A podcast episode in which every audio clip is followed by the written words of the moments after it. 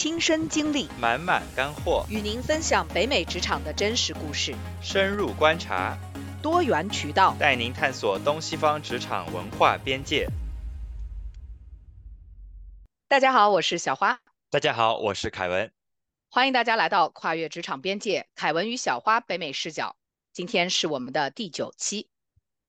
那我们上一期呢聊到 Rena 是如何通过非常强的执行力在嗯温哥华的地产界立足。今天我们就来继续聊一聊他是如何在地产界做大做强，并且在非常短的时间内取得非常优异的成绩。嗯，那你当时是借着这个好的势头，所以才下定决心要完全离开金融行业吗？还呃，还是说有一些其他的契机？当时我可能百分之七八十的时间都花在看房子、研究房子上面了。然后我想把这个事情做得更深入，我想要更深入的去接触各个 developer 开发商，我也想要更深入的去跟客户做自做房地产呃方面的分析。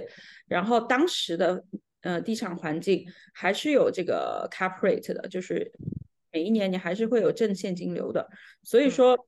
当时我完全也是抱着一个金融分析的态度，指导我的客人去做房地产投资。甚至我当时有很多的朋友跟我买了保险跟金融产品以后，我说你有多的钱的话放房产，然后这些地方的租金高，然后如果你把房子买在这些地方的话，你每一年的年化收益率会达到多少？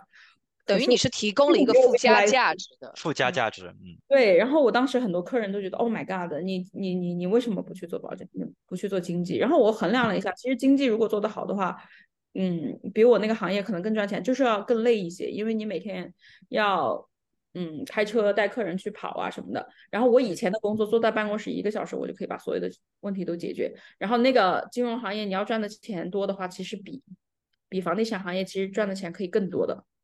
对，嗯嗯，但是呢，我还是选择了我的兴趣爱好，因为我当时真的百分之八十的时间都扑在了房子上面。嗯嗯，那所以就是说，呃，毕竟你还是一个地产小白嘛，呃，除了考牌这个做一个入门的门槛，那呃，比如说其他方面，像人脉拓展啊这些，呃，你有什么样的经验可以分享给大家？嗯。人脉拓展的话，其实我当时比较幸运的是，因为我在金融行业已经做了五六年了。我跟你讲，我以前是疯狂的社交模式。我以前刚第一年的时候，我还嗯，我还有一个小本本，我不知道从哪里读到了一篇文章，让我每天要跟十要认识十个不同的新人。嗯嗯，是说去你很深交的认识，就你就哪怕你在餐厅，你对 waiter 说了一句话，表扬赞扬了他，你就说 nice dress whatever，别人给你个微笑。示意点头，这也算是一个一个认识到一个陌生人的办法。所以我用这个方法认识了真的很多的人。五六年以后，我其实就认识了非常多人了。很多朋友听到我做房产经纪以后，嗯，一开始是一个观察的态度。嗯，我刚开始做的时候，其实发很多的朋友圈啊，推这个房子。嗯嗯嗯嗯。觉得很多人问问了以后呢，其实他们没并没有买。我也知道，我刚做这个行业，别人肯定是会观察我的，很正常。但是过了五六个月以后，我的单就就狂卷起来了，因为我因为我真的是比较认真的在帮别人分析。别人一问我的话，我就会跟他说：“哦，这个这个是多少钱？那个多少钱？这个优势在哪里？劣势在哪里？然后你如果是投资的话，你应该选这个；你如果是自住，应该选那个。”叭叭叭叭叭，一套分析下来，人家觉得我确实跟其他人不太一样。然后我又有专业的这个 financial 的数据去做 support。是。嗯，所以说，所以说可能过了五六个月以后的话，我我那边的以前的那些朋友跟客人，自然而然就跟着我走了。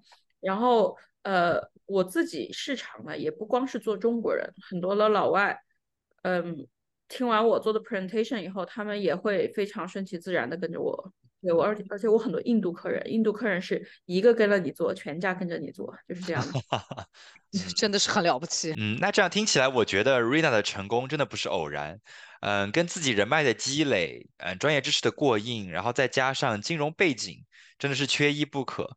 嗯，那我们想请 Rina 再给我们听众朋友分享一下，就是你觉得如果想像你一样当一个成功的地产经济，除了这些，还需要具备哪些特质呢？我觉得第一就是。你要比较容易沟通。其实我自己做了地产这么多年，我我也真的呃经历过跟很多很多的经济打交道。我觉得有很多的经济连基本沟通能力都没有，你跟他讲话有点像对牛弹琴，而且专业真的不过夜。然后给你发的任何的合同错误巨多，我每次都跟是的。做一样的，到一个一个给他们挑出来，挑出来以后，他还要反驳你。我在这个行业已经有很多年了，你多少年？我真的很想回一句，你做的这么久了，你连这个基本的东西都不知道吗？所以就是，我觉得第一呢，就是说你要能够沟通，而且你要谦虚。别人跟你说什么，你要先去看你是不是错了，你再去反驳别人。如果你自己真的做错了，那你就虚心的接受。哦，不好意思，我改。没有很多人就是。马上就开始反驳你啊！你知道我在这个行业多少年了吗？嗯嗯，这个跟你的年纪还有你做了多少年没关系。你说你做的越久，反而是更丢脸、更丢人。对，因为你都做这么久了，连这个基本的东西都不知道。是，所以就是专业知识，还有就是这个这个这个沟通能力，还有嗯，还有 listen 的能力。我觉得我们这个行业的人确实。可能讲的都比较多一点，嗯，都都想着讲给别人听，输出没有想到倾听，嗯，对，但是很多人他不擅长于倾听客人的诉求，是的，对，是的，有的客人对，有的客人可能并不需要这些东西，但是他在强推。对我有见过很多经纪，其实挺厉害的，强推能力非常厉害，或者是某个项目佣金高，他们真的能推出去。这种事情我可干不出来，因为我觉，因为我觉得客人可能并不需要这个东西，他之后要甩卖的话很难。我经历这两三年很多那种比较难的 case，他们都给我，就是因为当时经纪买的时候就买了一个帮他们买的楼花，可能就买了一个卖不出去的单位。我拿到手里，我也很难卖出去，真的要经历很久才卖得出去，可能最后客人还要亏钱。太多这种事情我遇到过非常非常多。我觉得就是，第一呢，就是要有良心，然后呢，还是主打一个真诚，真诚，真诚，对，真诚要有良心，还有就是真的要去听客人的诉求。很多的人从来都不听客人要什么。嗯，Rina，那如果你是客人的话，你会怎么样选择经济呢？有哪些必要参考条件是你会考虑的？嗯，第一呢是，我觉得这个经济的一定还是要有一定的经验的，对，因为不同的经济，它在嗯，就是经历过一些不同的事情以后的话，他经验更丰富，他可能真的可能可以跟你拿到更好的一个价格，嗯，帮你更好的去沟通。有一些经济他会去 start a war，对我从来不会那样，我觉得两方能够合作的话。和和气气的是最好的，这样就是一个 win win。然后另外呢，我觉得要对区域熟悉。对，像如果你现在作为我不是经济的角度，别人要问我，他说啊，我现在要卖房子，比如说我的房子在西温。你觉得哪个经济好？我会推荐某一个在西温，我觉得非常厉害的经济，沟通能力各方面、真诚度什么都很好，嗯嗯嗯，光度也非常好的。如果是北温、温西、当趟，你跟我问你任何一个地区的话，我可能会有不同的人做推荐，因为我们这个行业优秀的人其实是非常非常多的。对我也永远抱有一个学习的态度，在跟这种经验很丰富，然后非常厉害的这些偶像去学习。对，另一方面，我自己会比较喜欢跟这些很强能力很厉害的经济去联系上。可能比如说我们做过一个 deal 以后的话，我会请他们吃一个饭，因为我觉得这些经济可能在这个市场上十几年了，或者他们就是这个山头的 number one，他们一定有很多过人之处。我慢慢就会跟这些人变成朋友，嗯。变成朋友以后，如果他们有好的 deal，他们真的会第一个就想起我，给我打电话。然后我没有跟任何经济有过嗯冲突，所以每个经济现在我出去的话都是很尊重我的。然后当我跟这些经济有一个很好的沟通跟互动以后，如果我的客人想买他们的房子，或者他们有任何的楼花项目，我的客人一定都可以拿到更好的价格，或者是更优先的选择权。这个对我其实也是蛮重要的。但其实最重要的还是通过他们的生活经历去学习，然后看有什么东西我可以借鉴，然后去灌输一下的。对，嗯，还是咱们中国人那句老话哈，和气生财啊，是的，真的是。然后主要是真诚待人。对，嗯，我觉得可能我们的听众还会有一个呃好奇的点，因为这个的的确也有听众以前问过，就是说很多人因为移民的关系，他可能中断了他以前在国内的职业生涯，嗯呃，他可能中断了他自己曾经在做的事情。那做地产经济或者是金融顾问，好像就是一个新移民的一一个选项，一个一个 对。然后你觉得 Rena，你觉得这是一条退路吗？这是一个兜底的选项吗？还是说？就像你刚才说，如果要想做得好，其实也要花费很多时间精力，可能甚至比你做一个普通的呃呃对办公室的那种啊，对行政可能还要更难。就是这个大概的这个呃这个点在哪里？就是是退路吗？是兜底吗？还是说其实是一个更难攀登的呃山？嗯，我觉得这个是真的因人而异。我觉得有一些人，就像我刚刚讲的，你们问我有哪些条件，我觉得啊，比如说良好沟通能力、虚心学习能力、真诚度。呃，然后还有就是对这个事情的这些钻研能力，如果你都具备的话，你想过来在这里站住脚跟的话，我觉得是可以做这个行业的。这这嗯两个行业都是可以就是可以很快站住脚跟。嗯对，你可以的。然后，但是有的人他就觉得这个东西没有太高的门槛，他就去做，嗯，他们太轻看这个行业了，因为哎做的人真的非常非常多，你的竞争是非常非常激烈的。嗯你做房事也好，我就听哦，旁边所有人都要来了。嗯 license，但是你要 maintain 这个 license，我也给你讲了，有很多的学分要弄，然后很多的钱要交，每次 renew license 要花三千多加币，这些东西大家其实没有去衡量过，也没有去考虑过的。没错，然后还有嗯很多人就说，哦，我自己买房子方便，可是你自己买房子，你自己对市场了解吗？你觉得你省了那一万多块钱，嗯一个好的经纪能够给你省三万块钱下来呢？嗯说没错，大家都是以一种把我们的工作看得太轻太了。太太简单太，容易。嗯嗯，太容易了。我见过行嗯业，我见过太多的经济，真的就是前三年真的都很很难很难很难立足下去。我有时候都在想，你们为什么要做经济？有的人，我们办公室有一些有一些人真的三年了，可能都没有开过十单。你随便做什么行业，可能赚都没那么糟糕。努力，每天都在放什么 video 到什么网上去啊，每天都在介绍这个，他真那那个，他们所有的方向都错了，其实。但我又不能说啊，你我觉得你是错的，你我没有一个没有这个 position 去指导别人怎么做，可能人家觉得是对的，他可能坚持坚持就能成功，但是你知道 他不行，因为他们的方向用错了，对。很嗯多人现在就是说啊，我做 social media，我就把 Instagram、Facebook 上 PO 满我的 video 就好了。可是他们 PO 的 video 就是一个 market update，这个东西你给我一篇文章我都能读出来，任何人都可以读。可是我一问他，我说最近，比如说，嗯，比如说 Surrey 一共有几个 pre-sale 正在卖的，然后每个 pre-sale 价格是多少，然后如果你推荐的话，你要推荐哪个？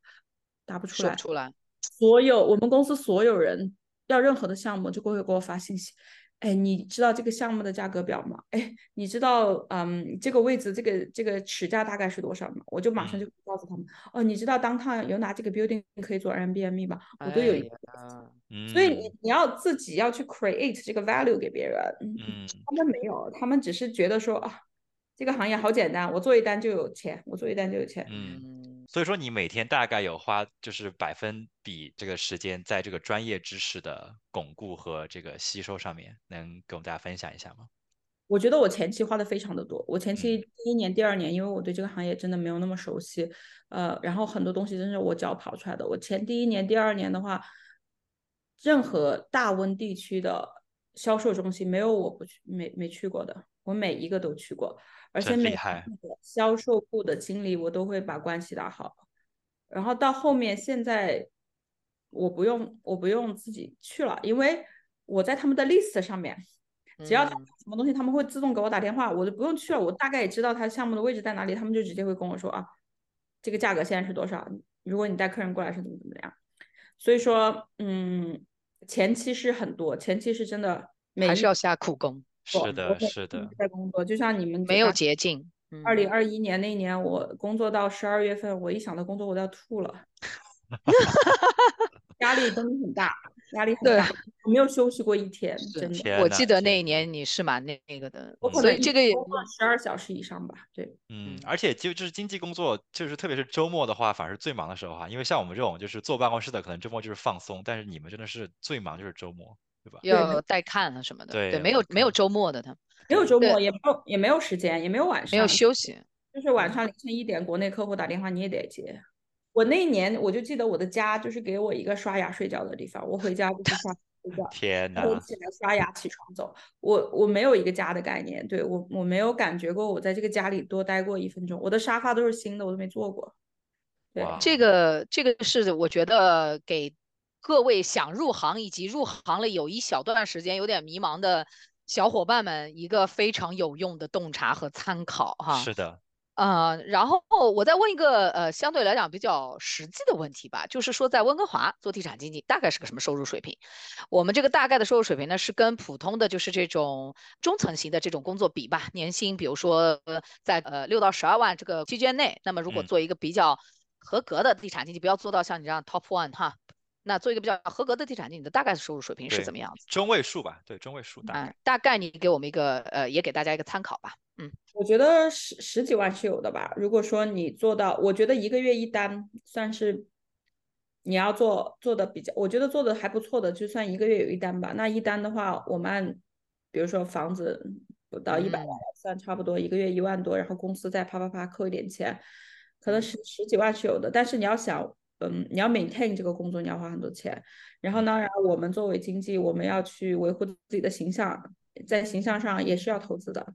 营销也要很多钱，嗯，对，不像大家，比如说，如果坐在家里工作的，你真的每天就是穿着睡衣都可以工作，但我们不可以，我们每天必须要开好车，然后呢，我们要呃穿好一点的衣服，你这样给别人一个好的印象，并不是说我们太精或怎么样的，你感感觉专业度确实是不一样的。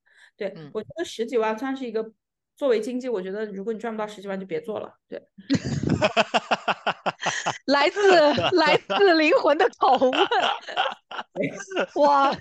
然后我觉得我们可能我们听众听众朋友要直接关播客了，是不是？因为你的 cost，你的成本很高。因为那谈到这里，就是你对你聊一下成本。如果比如说你大概一除了你刚才说的维护这些隐形的、显形的，反正七七八八拉拉杂杂，你觉得大概的成本是多少？成本就是，比如说我们每次拿 listing，我们要拍照啊，专业的这些 video 啊。哦，对，这些要算钱。要搞几千块的，不是说两百块就搞定了。那两百块那种经济真的，我觉得水平不咋地。对，就说明他没有要认真的想要去好好帮你卖这个房子。当然，市场好的时候，你没有照片都能把房子卖出去。但是市场不好的时候，才是考验一个经济能力水平的时候。没错。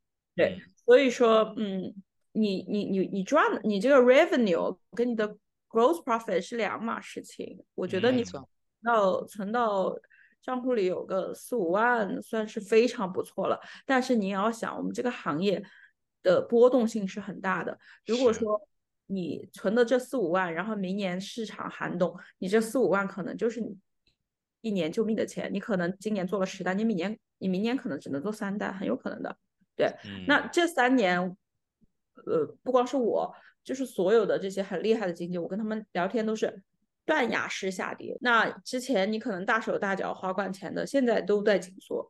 嗯，之前比如说我们整整公司另外一个团队，他们去年卖了一百八十套房子，前两天跟他们聊天只卖了三十多套，但是他们有巨大的 team 要养，所以你要想就是说，你可能前一年有很好的收入，可能下一年就没有了，因为我们的收入太不稳定了。然后你每一个月还要给公司交。台费啊，这些还要给啊温哥华地产局交这个这个这个这个 license 的费用，就是这些东西一个月牌照的费用，少一千块钱呢。嗯，费用是很高的，对。所以说这个行业也做不下去，对。嗯，所以这个行业也没有想象当中的那么容易哈，就是对，因为如果说没有你如果挣不到十万，就不要做，什么原因呢？因为这个 fixed cost，我觉得在我眼里可能有个四五万吧。嗯，固定成本，固定成本就有四五万。对，这这这也是生活呀。你在温哥华，你要生活就是对，而且这个行业季节性的呃约束也很大，对吧？比如说，呃，市场好的时候，你可能卖的很多；，比如说像这一两年，可能市场不好的时候，这个就就比较紧缩了。对，这个就是不管好经济坏经济都是一样的，大家都会面临同样的问题。你经济再好，你房子卖不出去，或者是就是没有人看。对。强烈的准备就是可能你这个东西就是好一年坏一年，好一年坏一年。嗯，可能有一个保持一个稳定的心态也是必要的技能之一哈。我看现在 Rina 就是非常波澜不惊。对大咖嘛，对大咖已经已经这个经历过大风大浪了。我我我首先呢，嗯，我当然肯定是喜欢赚钱的，现在还年轻嘛，就喜欢赚钱。我喜欢赚钱去旅行干嘛的？但另一方面，我也不贪财，我觉得，我觉得我的生活够用也行。我不是说我要挣多少钱或怎么样，所以我现在对很多东西没有太多的 emotion。如果有的话就有，如果就没有，我就挺随波逐流，没关系。对坚持坚持自己的底线，这个是很好的。这个我觉得，所以说我也不强推，所以反而客人可能跟我比较舒服吧，从来不强推。我觉得不要，我觉得这个东西一定要要才要，不要所谓的。这个有可能反而你有那么多客人的原因哈，就是说客人没有在你这里感觉到一种压力和这种需要购买的这种，对吧？这种压迫感，我觉得可能反而。会想跟你亲近，反而会想跟你两个合作，这样其实说不定还是个好事情。我提供了一定的，提供了一定的情绪价值。是的，是的，所以说距离产生美，这个是这个是真的。我压力从来不放给我的客人，但是我会放给对方经济。你挺真的，你不买，那你就是傻子。所以我放在不同的地方。对，嗯。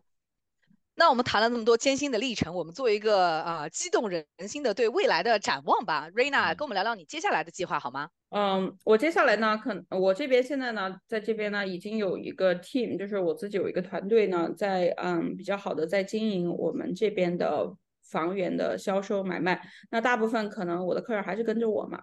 对吧？但是呢，我也会有一些需要帮助的时候，因为真的一个人分身乏术，不可能同一时间做很多的事情。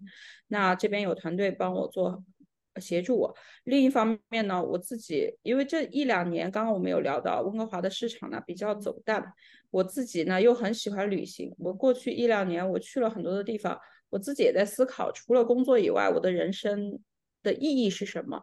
还有我的附加价值在哪里？作为我这个人来讲，除了工作以外，嗯，我自己是一个很想要去经历不同事情的人，嗯，不想局限于任何的事情或者地方或者区域。我前段时间去了一趟迪拜，我就非常非常非常喜欢。我觉得迪拜有一种给我生活在未来的感觉，但与此同时呢，它又可以很便宜的得到很多的劳工。嗯嗯，所以我想要。明年 不，今年明年我想再拓展一下迪拜的市场。哇哦，走向国际了，厉害 厉害！也不是走向国际，也就是说，生活有各种各样的可能性，对吧？没错，是的。呃，我我其实很羡慕花姐这种在呃北京、上海、纽约都待过的人。我毕业以后都在温哥华了，我好像没有在其他地方待过。而且温哥华对我来讲其实不是一个很大的城市，我们。我们确实叫不上那城市，没有没有，对谁来讲都不是一个很大的城市，都一样，都是叫村嘛，对吧？就是温村，在村里待久了，去大城市就会有一种哇，就是觉得很很很羡慕的感觉。所以我有有一种当时从我到迪拜以后，有一种当时二十二岁刚从 New Brunswick 呃乡村小镇来到温哥华的感觉，我会觉得说。哇，这里挺不错的。如果能能立足下来的话，那是很好的。我到迪拜以后，我很久没有这种战斗力跟奋斗力了。我突然很想安定下来，在这里好好工作几年试试。哇哦！因为我以前去其他的旅游的地方，基本上在某一个地方待十天，我就觉得 Oh my God，可以了，够了，受不了了，下一个地方了。对。然后，可是我在那里，我我一点都不想走，因为我认识了很多很多很多很有趣的人。嗯，大概给大家讲一下这个地方吧。就是迪拜呢，它本地人口阿拉伯人，它只有二十几万。然后目前呢，迪拜的人口已经达到三百五十万了，所以有三百三十万是来自于全世界一百四十多个国家的人。大家都非常非常的喜欢去社交，大家也有碰到一起有说不完的话，就是因为可能每个人都是来自不同的国家，嗯，都是第一代移民，因为迪拜这个城市很年轻。就很活力，嗯，对，很有活力，嗯，这个感觉我有有以前去三藩的时候有这种感觉，就是大家都是来自全世界不同的地方，然后都是挺有本事的人，嗯，聚集在一个地方，然后每天讨论的东西都是工作机会，然后这个人生的方向，然后嗯，这个世界正在发生什么，呃，科技。还有未来哇，我觉得这个地方好给我一种激动人心的感觉。我想到那个地方，我就觉得非常的激动，对，感觉又活了一遍，是吧？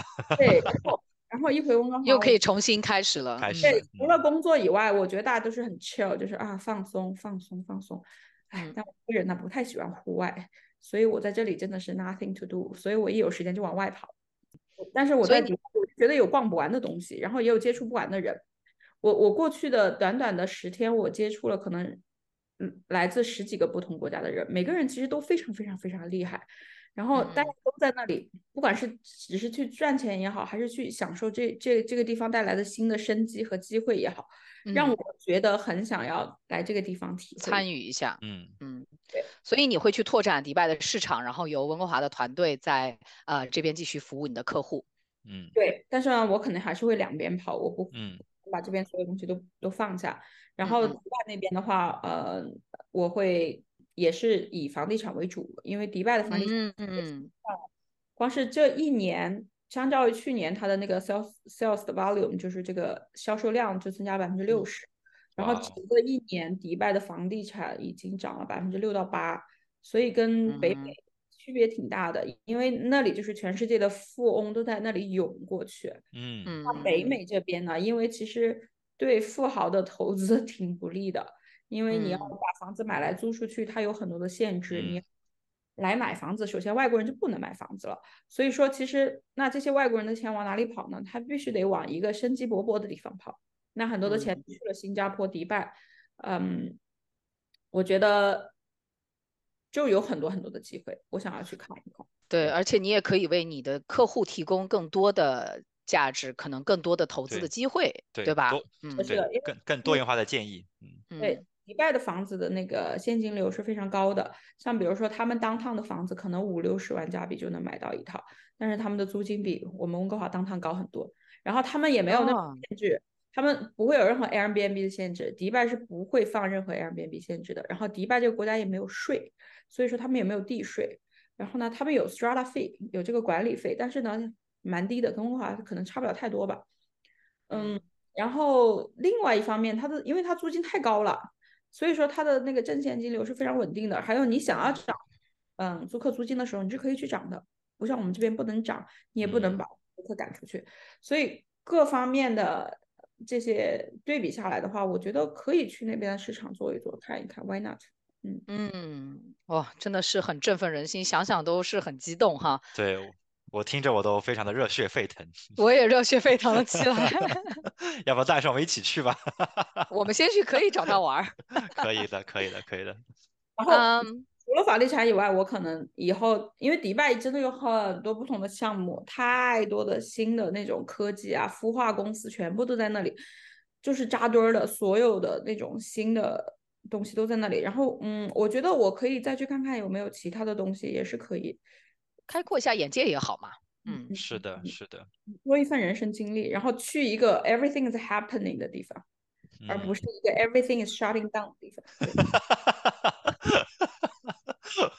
别骂了，别骂，别骂，我没有说这里。我说，比如说温哥华。我说，比如说古老的欧洲啊，我我肯定就不去了。对，比如说罗马啊、Greece 啊这些地方，对，或者是比较危险的地方也不要去哈。但是我觉得各个地方可能有还是有各个地方的好处吧。但我觉得就是呃，像 Rina 刚刚说的，就是在呃赚钱跟自己追梦的同时呢，也就是也可以同时嗯注重一下自己的附加价值，然后多走走，多看看，对吧？然后来拓展一下人生经历。对，还有我觉得我刚才听瑞娜讲的呢，就是说其实你跟一个地方的这个适配度其实挺重要的。我们说的悬一点，就是还是讲个缘分哈。像有的人可能嗯来到一个地方，他可能真的是不适应的，那可以考虑，就是也不用硬待嘛，对吧？对对对对对，像有一些人他可能真的很喜欢艺术啊，怎么就可以去纽约、巴黎啊。你要硬硬把他往那种没有艺术感的地方塞的话，他也塞不进去，他会觉得过得过得很苦。对每个人的性格特点不一样，我自己的性格特点，我就喜欢这种新鲜事物、新的工作，嗯，business opportunity，这些都是让我非常 exciting 的。我每次一跟别人聊这些，我眼睛都会放光。可是如果你很有感染力，让我们也很 是的。是，如果你每天跟我聊什么爬山呐、涉水呀、滑雪呀、高尔夫啊，我一个都不懂，我就觉得挺没意思的。对，嗯，还是因人而异。他的 I 因人而异，对，了了解了解自己，然后呃找到自己适配的一个地方、一个工作、一个事业、一个热情的呃发展的方向。对，啊每个人都不一样，我我我就是这样，但别人可能也不一样。我也很，我觉我也很羡慕别人的生活状态，别人真的是能够拿个球杆儿就去打一下午，然后就很放松心情。我觉得，嗯，我觉得我也很羡慕，但是呢，可能就是每个人这就不是你嗯，好，嗯，啊！今天真的是听君一席话，胜读十年书哈。我们非常感谢瑞娜来到我们的节目做客。嗯，非常感谢瑞娜，我跟小花也非常受到你的感染啊，感觉我们都嗯 想明天马上订机票去迪拜看一看了。